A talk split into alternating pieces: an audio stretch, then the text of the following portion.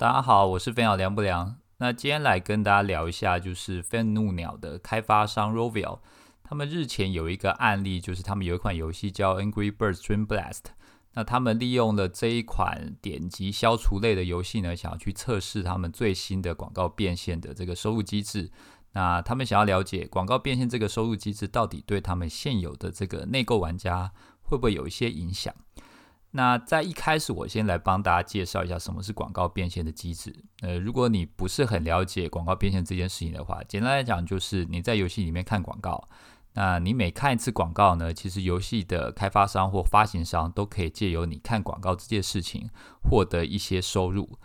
呃，以前来讲的话，这些收入非常的微薄，但因为现在各个联播网，包含 Google、Facebook，他们的 ECPN，就是你每看一次广告的这个费用呢。呃，正在逐步的提升当中，而且这个看广告的机制也越来越完善，所以现在看广告这门生意呢，已经越来越重要了，甚至已经重要到跟内购这件事情相提并论的程度。也就是说，你现在进入一个游戏，传统上来讲，我们知道游戏公司赚钱要靠你花钱买虚宝，或者说花钱去订阅呃购买游戏里面一些时装。现在可能在游戏里面，你甚至可能可以看广告获得一些时装的试用权啊，或者说看广告获得一些很少量的钻石，或者是很少量的金币。像这种看广告以及内购的并行制度，现在算是整个欧美市场或者说整个游戏市场的潮流。所以，就 Rovia 这家开发商来讲，他们也想要去尝试这样的机制。但所有呃想要踏入广告变现的厂商，都会面临到一个问题，就是。因为广告变现通常针对的是比较轻度的玩家，所以如果你在广告变现上给玩家太多的优惠的话，就是我看广告可以获得太多的钻石的话，很多的开发商会认为这会影响到玩家转换成付费用户的意愿。因为如果我看广告就能够获得钱了，为什么我要去付费买这些虚宝呢？这个是一个很直觉的事情。那 Rovio 他们就想要去做一些。呃，算是实验，来看看到底会不会影响到他们的内购变现的这个机制。好，首先呢，第一阶段他们在游戏里面增加一个广告变现的手法。那我记得就是说，他们原本是一个点击消除类的游戏，而玩家在那个最后的几步，就是通常这种类型游戏，就是你可能要在五十步之内呢，你要完成这个点击消除的算是关卡。那你可能在最后的两三步，你已经没有步数了，但是你还没有完成这个关卡，那他们会推出一个看广告的机制，让你可以看看广告，然后获得最后这两三步这样子。好，第一阶段他们的试验呢，发现效果是不好的，的确有非常多的玩家看广告，但造成了很多的玩家，他们原本是会付费买这个。多步数的这个道具呢，反而它变成不愿意付费了，所以他们的看广告的人数增多了，但他们的总体付费反而是下滑了，这是他们在第一阶段碰到的一个主要问题。所以在第二阶段，他们就希望能够引入 AI 的这个系统，机器学习这个机制，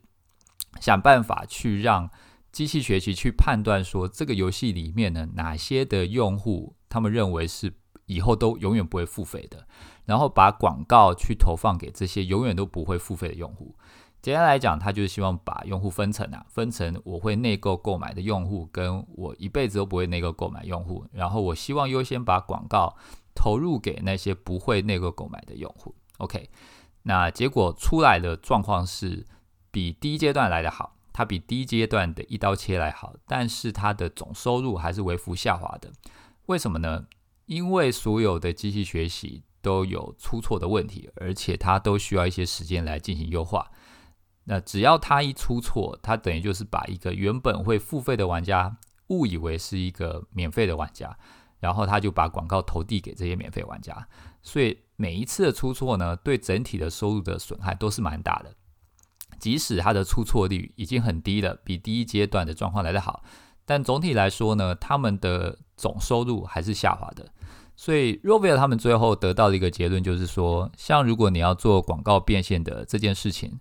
最好呢你是不能做一刀切的，就是你必须要在游戏里面分级。有些玩家他永远都不会付费，这些玩家你才给他看广告，让他可以去获得一些收入。那如果有一些玩家他是会去做内购的付费，他会转换成付费玩家的。尽量就不要给他看太多广告，因为你真的是有可能会影响到他的那个付费意愿。OK，那这个是 Rovio 的结论。但说实话，因为我们自己也有游戏来做广告变现以及内购同样变形的机制，那我可以去以我的经验来讲，我认为 Rovio 他们这个结论最大问题是因为他们是一个很轻度的休闲游戏。那一般我们所理解的轻度休闲游戏，第一个它的游戏玩法会比较简单，然后它是针对轻度玩家，所以它的游戏的道具或者说它的成长数值体系通常不会太复杂。这也是造成它的游戏最大问题是它的道具的数量不会很多。它的游戏像如果说我们今天玩天堂 M 好，你可以想象中游戏里面打到的宝物啊、时装啊，或者说各种成长道具一定非常多。但如果玩那种三消的游戏，通常它的道具就是让你可能多走一步啊，或者说是他会卖一些体力药水给你啊，那其他可能卖一些简单的小时装这些东西，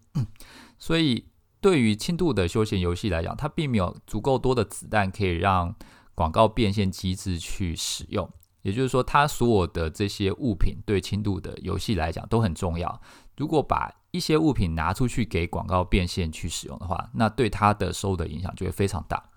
但如果我们今天是一个中度或是重度混合的游戏的话，那我认为他现在来讲就比较没有这么这么大的问题。呃，以我近期有在研究的一款游戏叫《Art of War》为例。它在游戏里面就很清楚分为两个体系，一个是士兵，一个是英雄。而阿道沃这个游戏呢，它就是你可以带领很多士兵，但你只能放一个英雄，然后跟呃 NPC 或者说跟其他的玩家来做对战。那每一次就像一个英雄可能带五十个士兵，然后两军这样冲锋，然后互相打。所以在这个竞赛规则里面呢，呃，影响胜负最重要的是英雄，那其实是士兵。所以在它的道具体系里面，英雄的这个道具呢，通常你必须要用钻石，或者你必须要用内购才有办法去获得。但如果是士兵的话呢，通常你可以用金币，那金币你就可以用看广告的方式来获得。而它，呃，以阿拉沃这款游戏来讲的话，它通常就在每一个关卡获胜之后呢，它就给你一个选项，你可以看。呃，看广告获得三倍，呃，三倍的金币这样子，所以你可以一直看，一直看，一直看广告，然后获得很多很多的金币。但因为它本身的这个成长体系是比较复杂的，所以即使你获得很多的金币，你去抽这些士兵啊，去抽这些军队，其实你也不一定能够非常快的去强化，或者说非常快的把这些士兵强化到最高等级。然后就练满了，因为它后面的那个强化所需要的视频量非常非常多，所以像《Art of War》这样的比较中度或者重度的手游呢，它其实对于玩家的这个道具体系有一个非常明确的分级，就是如果你是呃尊贵的付费玩家的话，那也就是使用道具去抽英雄；那如果你是一般的小白玩家，你只想要免费玩游戏，那也就是拼命的看广告，想办法去获得士兵，而这些士兵对于你的。竞赛的这个胜负也是会有影响，但影响程度没有那么大。真正影响程度比较大的就是英雄。那但有些人会讲说，这样就有一些不公平的问题啊。但事实上来讲，很多的免费手游它都是靠这种竞争啊，或者是不公平所衍生的付费行为来盈利的。那我们这边先不讨论，就是说这种事情对整个游戏生态到底好不好。但目前来讲，像 Art of War 它在整个全球市场就非常的成功，它同时具备了变现的收入，也具备了内购的收入。那所以我认为呢，就是这是一个很好的案例，对我们来讲，就是广告变现这件事情呢，它的确是会影响到玩家付费意愿。但如果你要解决这个问题，最好就是说你在游戏里面，对于免费玩家所使用的道具跟付费玩家所使用的道具，最好道具的这个稀有程度能够很好的把它做一些分级。那这样就可以在很大量的，呃，应该说好的这个方向，能够去降低广告变现对你内购收入的影响。那这边我想要另外谈论一个，就是说，其实广告变现这件事情，在这一两年突然变得非常非常的重要。那大部分是中轻度的手游来去做使用，但问题是，其实很少人去思考广告变现这件事情有没有可能把它当成一般的运营活动来做。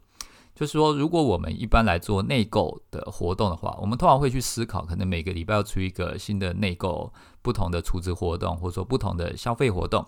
或者说不同的抽卡活动，那甚至你可能每天会配不同的礼包。